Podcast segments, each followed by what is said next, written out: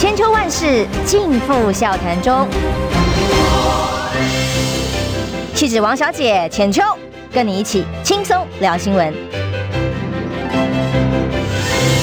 各位听众朋友，早安平安，欢迎收听中广宣网千秋万世，我是浅秋。今天礼拜五哦，希望大家在周末呃前夕都非常的愉快。那么今天早上交通状况好吗？希望大家都有耐心上班上课的途中，今天一切顺心。今天邀请的是我们在呃大安区的立委参选人杨永明教授。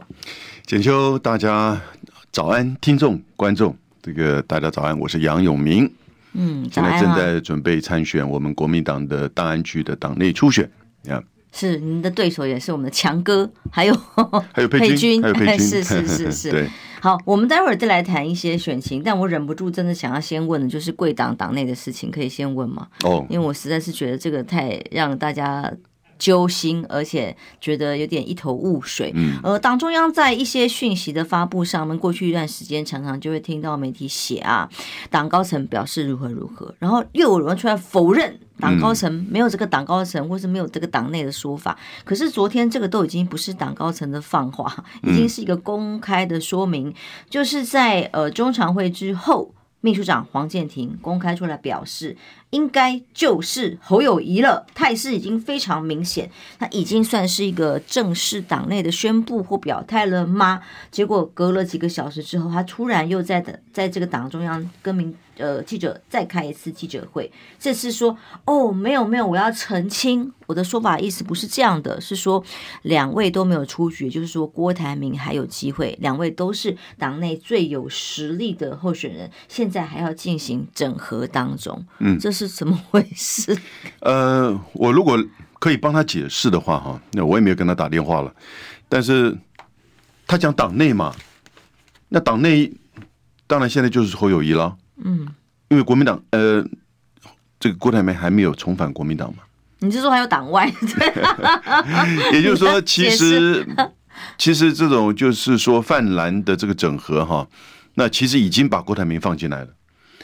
我在想，他当然可能有点代表他个人哦，以及他在这个党的这个角度，不是在帮他解释了，因为他后来自己又开记者会说，其实这整个泛蓝整合当然要有这个郭董事长在这个里面。所以我觉得他又回到的，就是我们大家这个之前的认知，现在基本上其实就是侯友谊、郭台铭，对不对？哦，那呃，其实不要忘记张亚中了，OK，我的好朋友。但是呢，呃，也的的确确，媒体上以及在民调上，这两位是这个领先的，那主要的。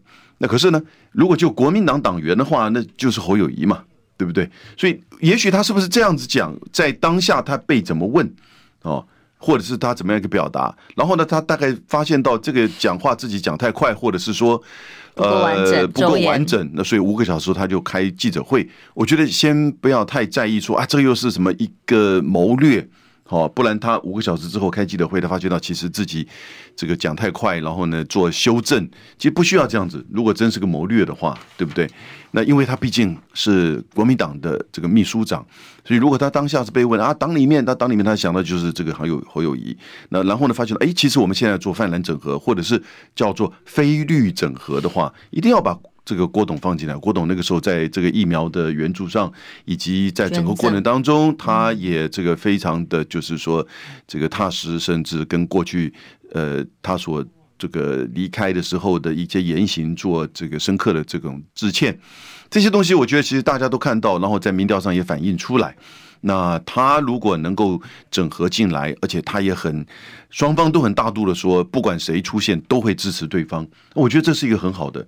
那当然，现在这个呃黄健林他大概有一点感受到大家有点急了啦。我跟你讲，其实现在都四月中了，对不对？到底怎么样进行，就是说整合协调，甚至要不要民调，都还是一个大。你觉得要不要民调？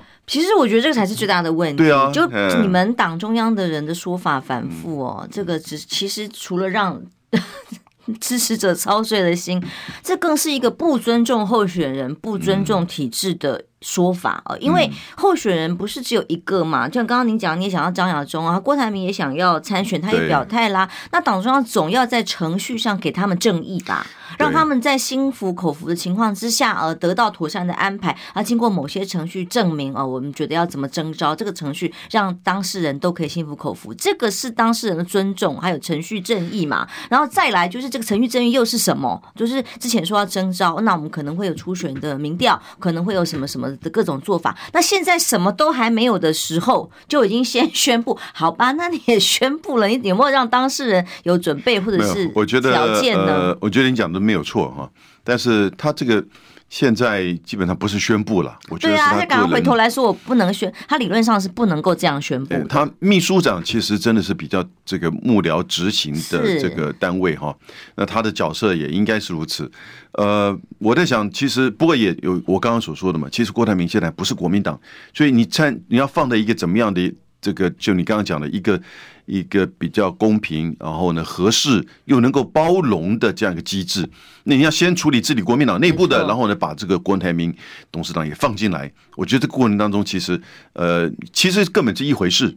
啊，根本一回事，所以的的确确，黄建林后来他马上开记者会做这个说明了，等于是做修正。那我觉得呃，也看到就是某种程度你也看到大概党他个人至少他个人或党中央的这个倾向跟态度了是没有错，对，因为。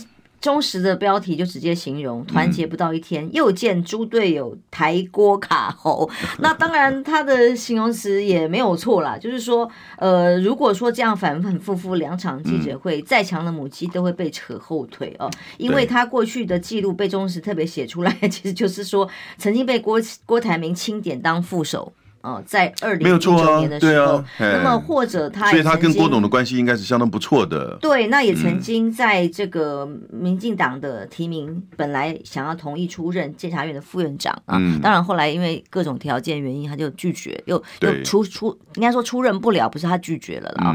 但总之，他因为担任过库台铭的副手嘛，所以他这个反复这样，是因为五小当中接了某些电话，受到什么压力吗？郭台铭现在人在日本，那他仍然。展现企图心，他说我们国家需要最强的 CEO 嘛？嗯，那你这个时候有没有兼顾到几个当事人的心情或者是程序的准备呢？我觉得我们就是说用标题来去进一步的去猜测他们之间的这种呃彼此的问题哈。我觉得这个先不要这样做，先看啊，因为黄建庭就像你说的。他其实跟郭董是很熟悉的，他做曾经做过他的这个搭档，那因此他对郭董应该是说跟其他人比较起来有一定的关联。那他在今天。做的这个国民党的秘书长这个角色，那突然蹦出来说应该是这个侯友谊，那我觉得就像我说的，一方面是不是从党的这这个层面来看，然后呢再进而扩大要到去整合郭台铭，也许这个角度，呃，后来他的这个修正五个小时的时候记者会大概就是这样一个角度。那另外呢，也许就是就像你说的，他已经做过。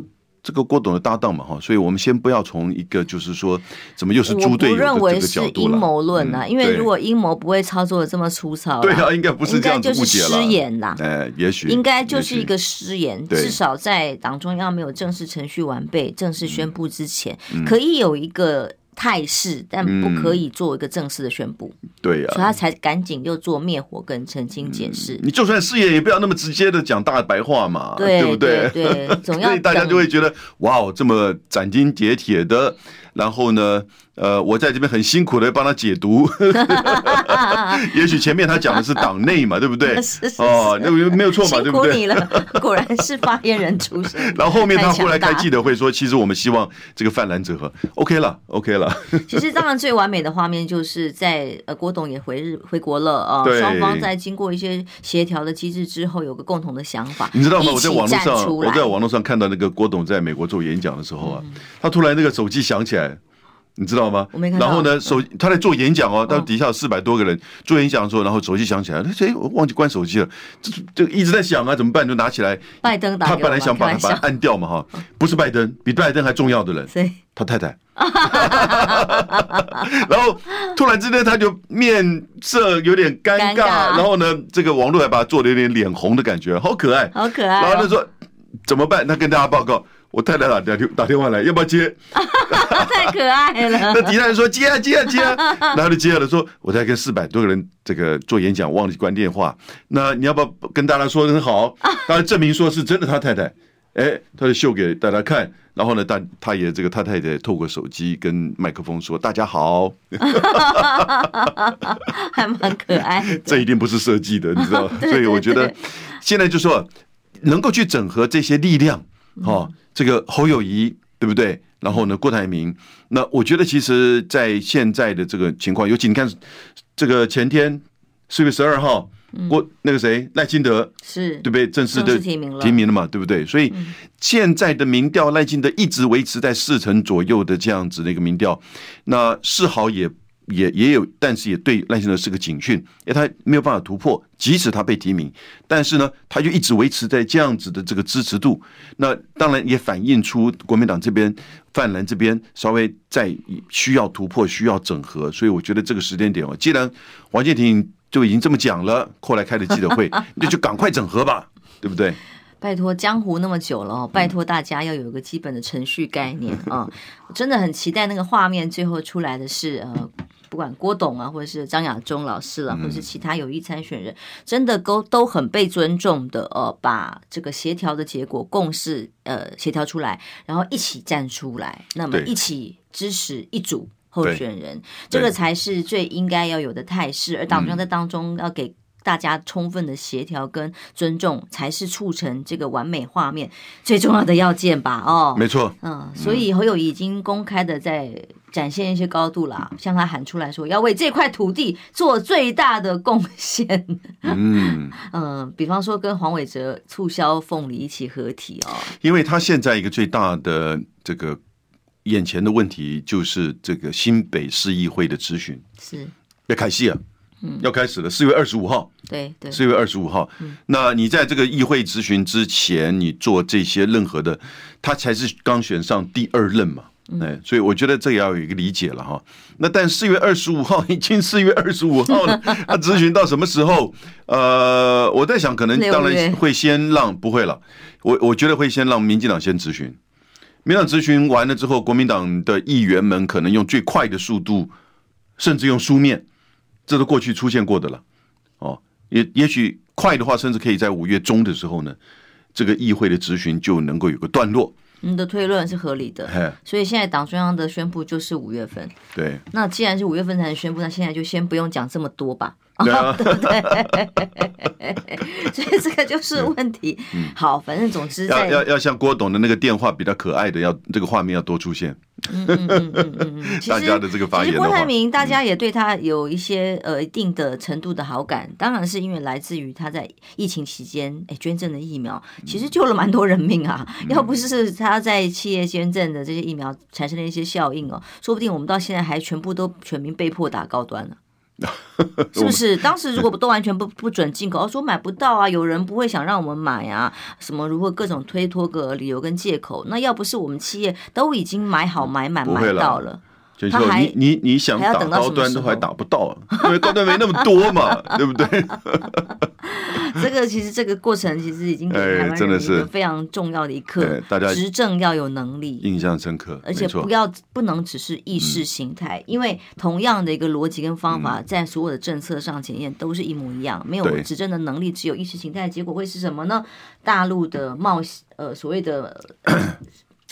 贸易调查啦哦，呃的冲击，他的商务部启动了这个贸易调查，问了我们的王美花部长呢，几乎都是一问三不知，问他包括内容、金额、影响的层次，包括了 ECFA 当中包含的项目会影响到多少，他都。嗯，宅呀？所以又是指意识形态在治国，在当这个官领这个薪水的部长，怎么解决我们台湾的问题？我们休息一下，马上回来。你知道吗？不花一毛钱，听广告就能支持中广新闻。当然，也别忘了订阅我们的 YouTube 频道，开启小铃铛，同时也要按赞分享，让中广新闻带给你不一样的新闻。千秋万世尽付笑谈中。气质王小姐浅秋，跟你一起轻松聊新闻。各位听众朋友早安平安，欢迎继续收听中央新闻网千秋万事啊！今天早上八点多了啊，本来教杨教授应该是在送车的，跟选民 say hello。选情其实很激烈了啊，对，在当地的选区又有又有这个佩君呢，又有强哥在竞争，这个选区知识型的选民又特别多，我相信应该是都是人才，希望大家都在这个竞争底下。哦，好好希望都上哦，但只有一席，真是很让人烦恼。好，我们来谈谈。那么，你看看，如果你到立法院，你最想要咨询的议题是什么？我想，王美花可能是一个很重要的，嗯，的一个想要问的人吧。但是你问了，可能都会很难过，就是问了都这些官员嘛，要么就是骂骂委员的。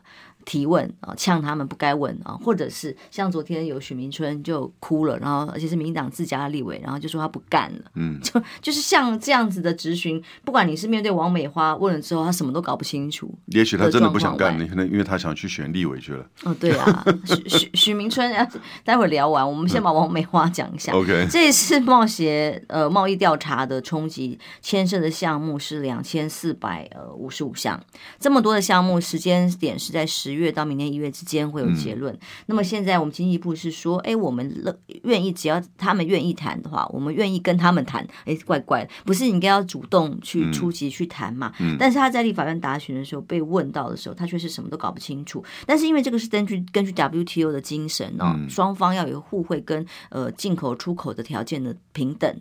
那当中如果专家就讲啦，如果到 WTO 仲裁，台湾都还会输呢？一定。那王美花呃，经济部长他该做的事情是什么呢？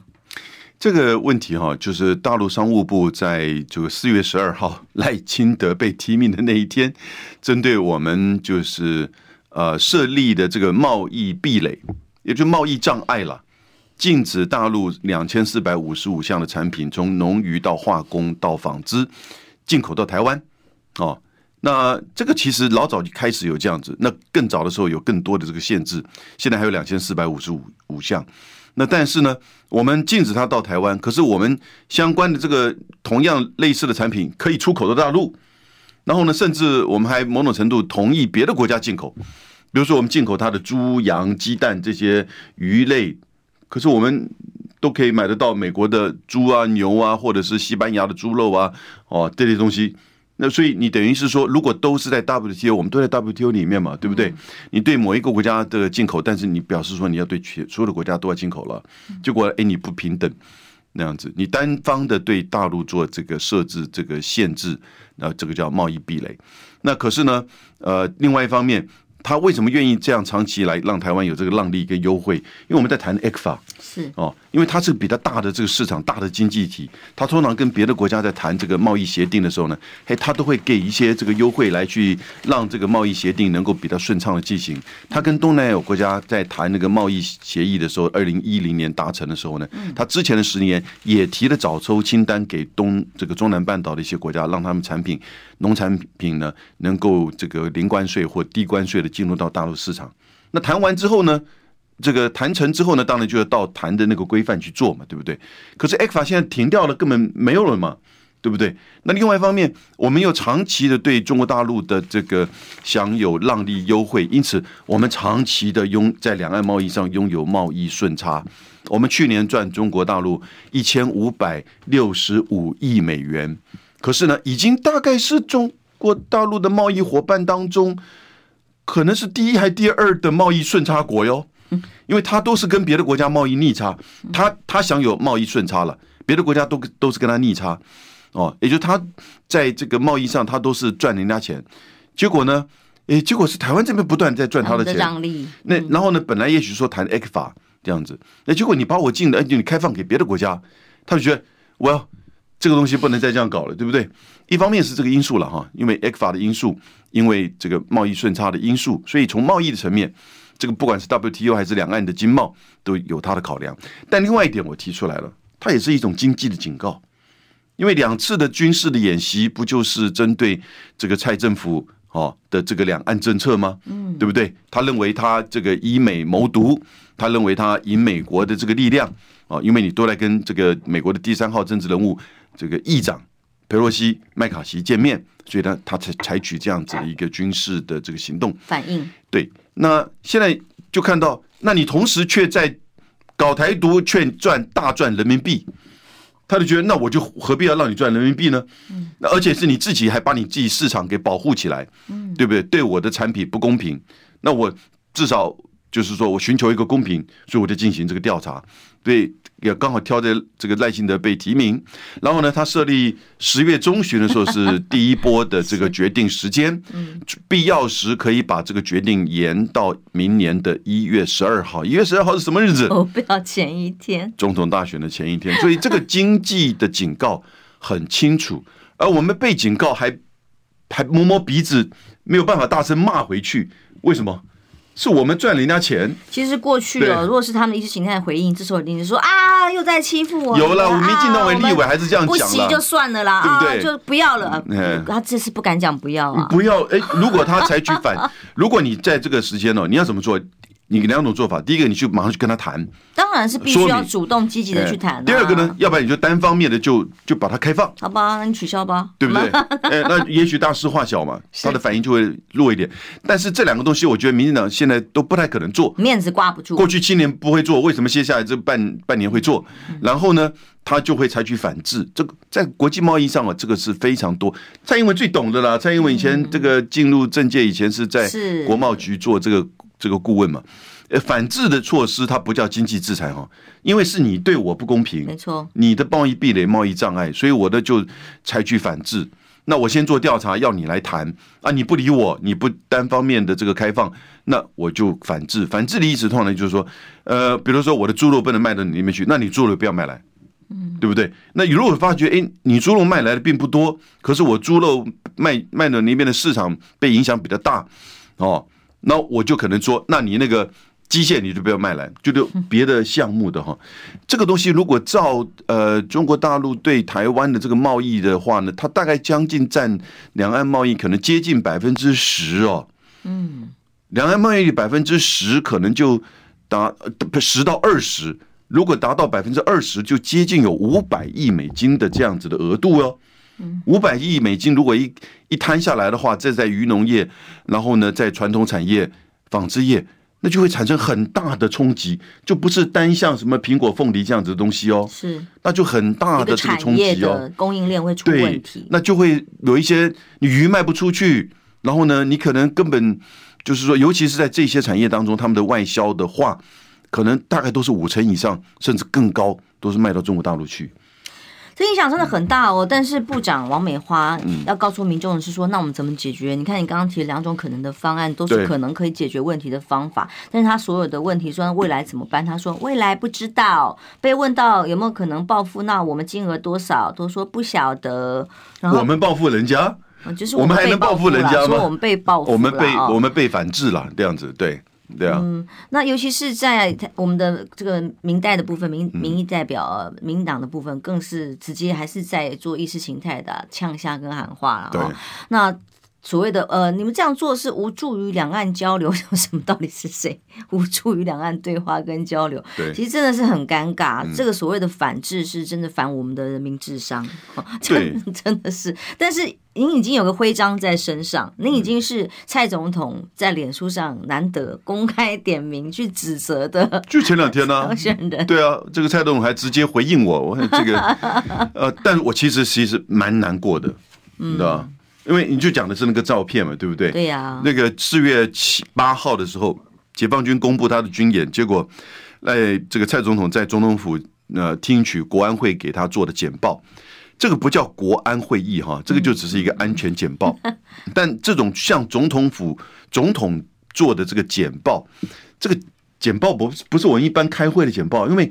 它正在发生的，是重重要机密，很重要的国家。对，它是正在举举行的军事演习，影响到台湾台湾安全的，影响到两岸稳定的，对不对？生死攸关，好吗？那不是每天都有的啦。对啊，对不对？是是是。哦，那上一次是八月份，这一次四月份还蛮平常的，但是 但是这个真的是一个大代机，对不？当然啊。那那国安会要对你做简报，这也是重要的，第一时间。他结果拍出来的照片，没有一个军事背景的人，嗯五个幕僚，除了国安局长之外，没有一个人懂军事，没有一个人是懂战略的。国防部人摩 k 啊，甚至国安会里面还有三个将军，两个上将，一个中将。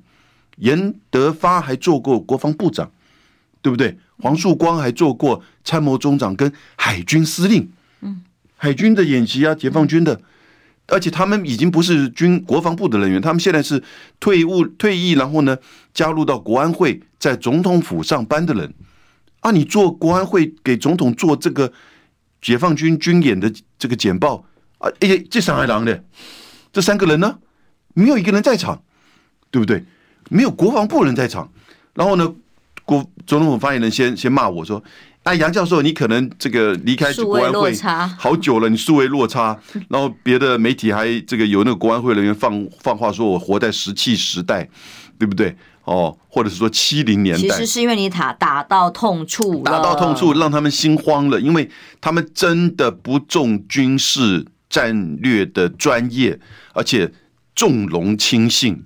对不对？太重容轻信，而使得军方的人对他在这个时间点，在这个事情上做这样子的这个演习的简报，居然完全没有军方的人，你还拍一张照片哦，放在那边。啊，结果手指的荧幕的那一位先生呢，是国安会的咨询委员。我、哦、国安会咨询委员可以在，你为什么不找三位那个军方背景的人来呢？那个人也这个陈俊霖。是以前民进党的民调中心主任，显然就是在谈选举，对不对？不是在谈国安啊！我就我就请教总统府发言人呢、啊。那后来蔡英文总统亲自录音录影回复我，他大概不好意思直接开记者会，不然就呃呃呃那样子哈。所以他的录音录影就直接说有些人怎么样暂时不实消息。我那有暂时不实消息？我在看你的照片，在请问你啊，对不对？你为什么那三位这个军事背景的国安会人员不出席？你为什么旁边没有国防部长或国防部的高层？你说国防部长在这个山洞里面在做坐镇指挥，其实那应该是参谋总长做的事情哈。但不管怎么样，美国比我们先进多了吧？在这个所谓的科技整合的层面，人家开这种会议的时候，这个。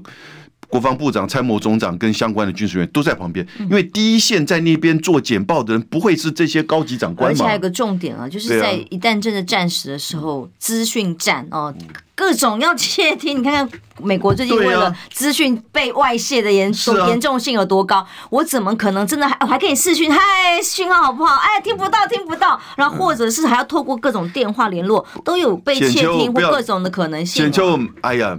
我过林的，他那个不是真的啦，不是什么资讯真整合。你看他那个会议室，那你看桌上还放两种水杯，对不对？大家没注意到。然后呢，放一张这个便条纸，对不对？然后大家那边排排坐，排排坐，那个坐的位置也完全不对。总统府副秘书长坐在国安会国安局局长的前面。那这闹扣零对不对啊？那个位那位负责民调的国安会支委指着前面，大家都在听他讲话。哎，我就请问呢，哎，他在做选情分析、民调分析，还是在做解放军军演资料的分析？如果是后者的话，那是重容轻信。他有什么资格可以做这样的分析？对啊，嗯，是不是？如果是后者的话，对不对？嗯，我觉得很不可思议。然后呢，结果他还不断的来去做这个驳斥。就是因为打到痛处了，越描越黑的，点名来文不对题的哦，所以这个感谢蔡英文总统帮我助选了哈。但是，但是对我们国家来讲，但是我觉得我宁愿不要这样子哦。我觉得看到了做了七年的总统了，嗯，对不对？然后呢，面对多少次台海的危机了造成的，结果摆出来的这个。这个所谓的安全简报，他的旁边的报告人员都是他的亲信心腹，都没有军事战略的专业，那还不带还在那边不断的凹，不断的文不对题的这种在指责我，点名你来？来做指责，哦，指责我没有问题，谢谢指教。但是呢，请你回答我们的一些质问，因为不是我个人的疑问呢，是台湾人都在说，Are you in control？你在掌控这个局势吗？嗯，我们的国家安全可以交给你吗？你是三军统帅，三军统帅不是说什么都天上知天文下知地理嘛，对不对？你要有尊重专业嘛，你不能专业都在那个视讯的那一端，我这待机了。至少态度要表现出来哦，因为刚好昨天在国国民国民大会上，我们刚好就举个例子来共同比较嘛，在日本昨天凌晨，对啊，侦测到会有一个呃导弹。北韩来的导弹。发射的，会掉到北海道附近的海域，它四分钟之内，它有一套系统，所有的通报系统。叫做 J Alert，嗯，全国的这种警讯的警报，对不对？然后很快的，当然他又很快的判断说，诶，这个不会掉到陆地上，而是在海域里面，所以他又发了一个警报通知大家，哦，这个警报解除。嗯，所以日本这种做法哈，我就觉得停驶哎，哎，我就觉得很很认真的面对人民，让人民掌握到应该有的资讯，嗯，对不对？你看两次台湾台海的演习，解解放军的演习，结果我们的资讯都是来自于日本，对。六枚飞弹跨跨越台台湾，对不对？那是上次八月的时候，这一次山东舰在台湾东南海域的这个行踪，都是日本资讯告诉我们。我们国防部没有掌握吗？当然有，为什么没有办法告诉我们？对不对？所以结果给我们的一张照片，乱搞的照片，嗯，对不对？胡闹简直是。我也想问问呢，因为刚好这个题延续下来哦。昨天亮哥郭正亮前委员，他在怀疑说，我们这一次大陆要设十六号到十八号，本来禁航区，后来要设三天，缩短成二十七分钟等等啊。那最后当然大陆方面由我们交通部来公布的，就说呃，因为火箭残骸必须要排除，这是一个航太活动，这不是一个军事活动哦。对，所以呢会在海上的时间会久一点，会时间比较长，但是在空中的部分因为影响航班，所以缩短成二十七分钟。哎，这个当。当中连亮哥都怀疑说，到底是不是真的？我们得到通知，还是也是要靠别人才知道？然后，可是我们却自己很把自己面子啊做的很大，好厉害！我们是去抗议之后，立刻让中共调整了阴应的时间，直接缩短时间，你相信吗？我当然不相信，对，没有人相信，对不对？现在政府讲的话，没有人相信。如果你有两岸直通的这个管道，可以让对方从三天变成二十七分钟，这是交通部讲的，那你去跟他谈的那个商务部就。这整个就是所谓的贸易壁垒的调查，哎，我们有苦衷啦，我们有这个，我们会接接下来陆续的开放嘛？哎，你的管道在哪里？对不对？如果你有那么可以直接打起电话来说三天变成二十七分钟的，第一个第一时间是外媒的报道，把它视为就是说是这个两岸的军演的延续，说在北部海域要管制三天，这第一时间我就判断这不对嘛。这个消息也很让大家紧张啊，但是可是情情资的正确性有问题。结果是人家的航太的火箭要发射卫星送到这个太空去，然后呢，火箭第二枚第二节的火箭掉落的时候呢，会在一个特定的地点。那这都不是，这都后来才是中国大陆这边所宣布的。刚开始都是外媒在讲啊，要三天，结果呢，后来是我们外这个交通部自己讲说啊，三天飞二十七分钟，他也没有讲二十七分钟啊。我就问这个二十七分钟哪里来？对不对？这二十七分钟哪里来？因为你它掉下来的那个时间点，是真的只有二十七分钟吗？的那个过程，我看起来反而是在日本跟南韩的发布的消息里头，官方发布里头出现的这些数字跟内容。所以我在想说，我们的交通部是不是也是从呃其他国家的这个通知里面一定是发现的？然后呢，就敲锣打鼓的说：“你看，我跟他直接沟通，我跟他谈判之后，要求他改善，他就降为二十七分钟，骗骗。”这在骗台湾人，对不对？交通部长王部长，呃，踹共的，是不是？你跟谁？是你吗？还是透过日本？还是透过哪一个单位？是不是？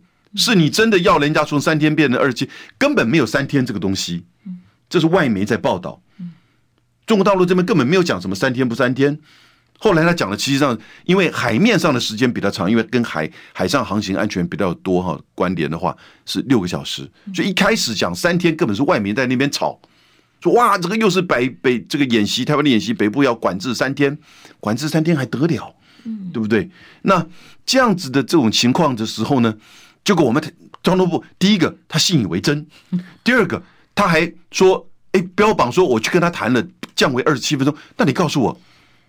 你哪里来的的这个资讯？它是三天。第二个，你跟谁谈？你跟大陆哪个单位谈？哦，他说：“哎，搞不对不起来，我们是二十七分钟了，对不对？啊，谢谢你提醒我了。你骗台湾人嘛？结果大陆这边公布出来是六个小时嘛？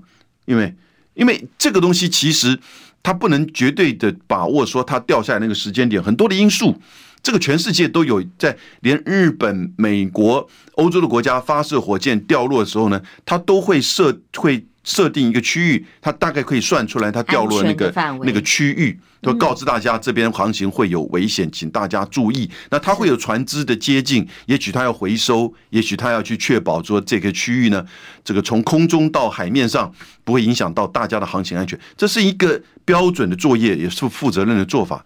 就我因为跟我们跟他这个四月八号到十号之间的军事演习时间比较近，所以呢。外媒就把它一下扩大解读，说三天的管制，那我们交通部就哇兴高采烈的说，你看我们把它从三天变二十七分钟，啊，真的是，因为哦，如果是真的是外交恫吓啊，就过去汪文斌的这个发言来讲，不至于会这么的，他说嗯。这个是相关单位负责，就请去问相关单位哦。我这边没有办法回答，他不了解细节。对，那其实这很清楚啦，就告诉大家，这个根本不是所谓的要恫吓你呀、啊，军事行动，不然他有在客气的嘛。平常如果真的是的话，也从来没有客气过、啊。如果他真要封锁，其实上一次八月的时候，他那个七天就有那种就是海空管制区域嘛，因为他有一个实弹射击区域嘛，对不对？其实这就是当时的这个就所谓的军演下的这种海空管制。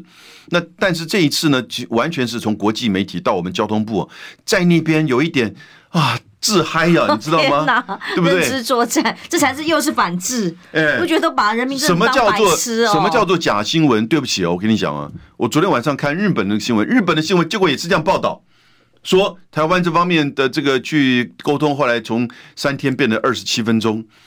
你知道真的？日本是说 NHK 还是一个东京东京电视台东京报道东京电视台的一个 WBS 哈，就是这个也是报道说台湾公开发布的消息啊，因为交通部发的新闻稿啊。对，所以他那个当下那个时间点，他就用这个新闻。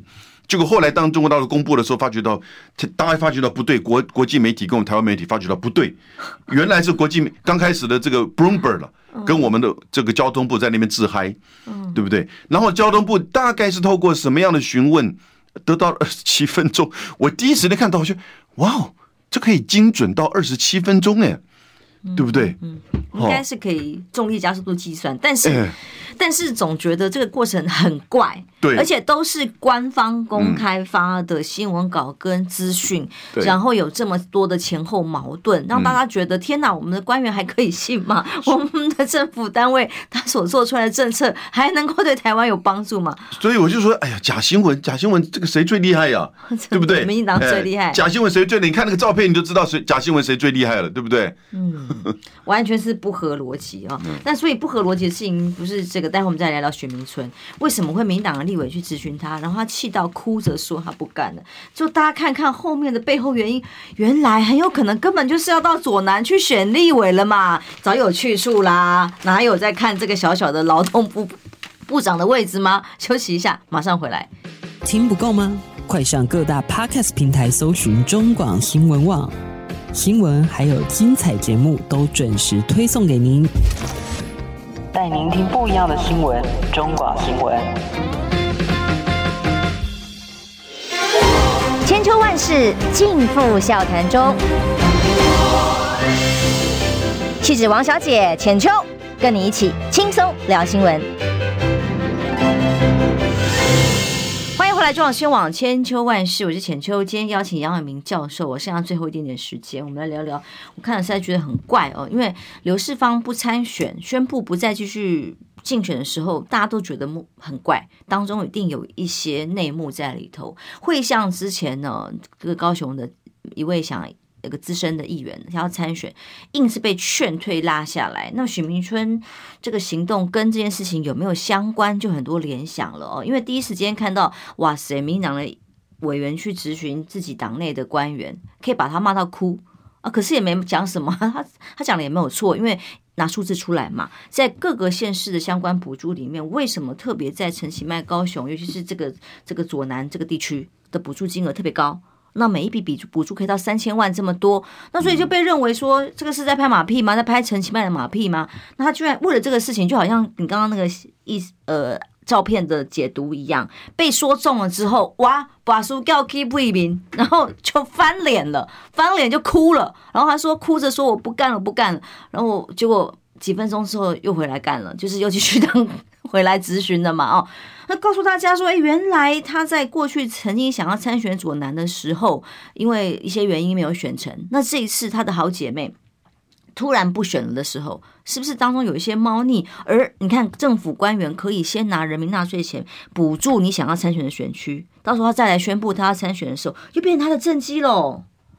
你已经都讲到最核心的事实了，嗯，对不对？第一个，他凭什么样的这个资历跟过去的能力、专业来做这个劳动部的这个部长？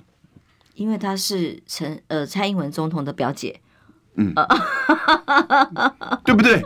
然后呢，他在所有的这些补助上面展现出这么的精准的，对不对？投放对投放啊，对他的同党绿营的这些政治人物的支持，对于他要即将参选区域或者是那个市的这个支持，来取得不管是从市长还是说相关的人脉到地方的这些人士，哦。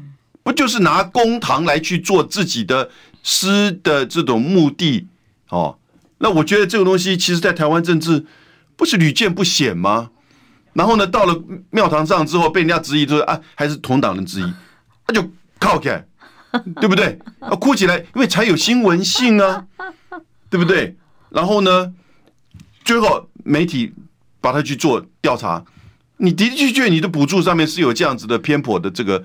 就是说投注嘛，哦，那你现在怎么去面对这个问题？没有关系啦，因为拿这个钱的这个是或者是同党的人或者地方上人士，总是会心怀感激嘛，而且也知道他的关系嘛，是不是？杨耀分析的很清楚啊，他说说这个特别要点的总预算数是四千万，三千万就给了高雄左南地区，这合理吗？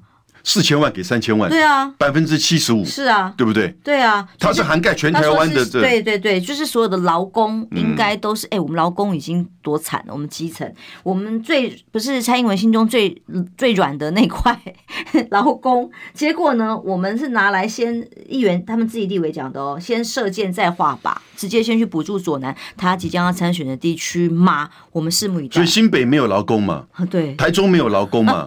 对不对？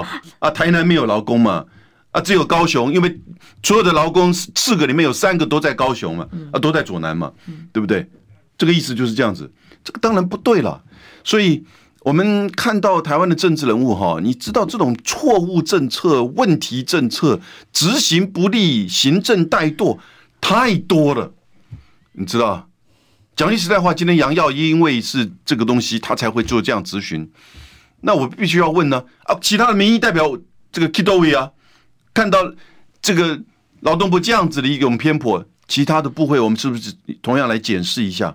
哎，有听众反映说许明春不是蔡英文的表姐，表姐是林美珠，对不？表姐林美珠对。对，对，对，他是表，我怎么记得他是他亲戚哦？在一个这个分析里头看到，这个我们再研究一下，不好意思，这个我们谢谢更正哦。但总之，他现在如果真的，就感觉他们很亲密就是了。对，他有亲戚关系，这的确是有的，经过经过追查。但总之，这个是人民的公堂，而且还是劳工哦，劳工的钱哦，应该要坐在劳工的补助上，实际经济怎么查？但他去补助的是未来他可能要参选的的的区域，到时候变成他的政绩，非常不应该。到时候他真的宣布参选的时候，他有脸来提。这项政绩嘛，哦、嗯，无所谓啊，当选是最重要啊。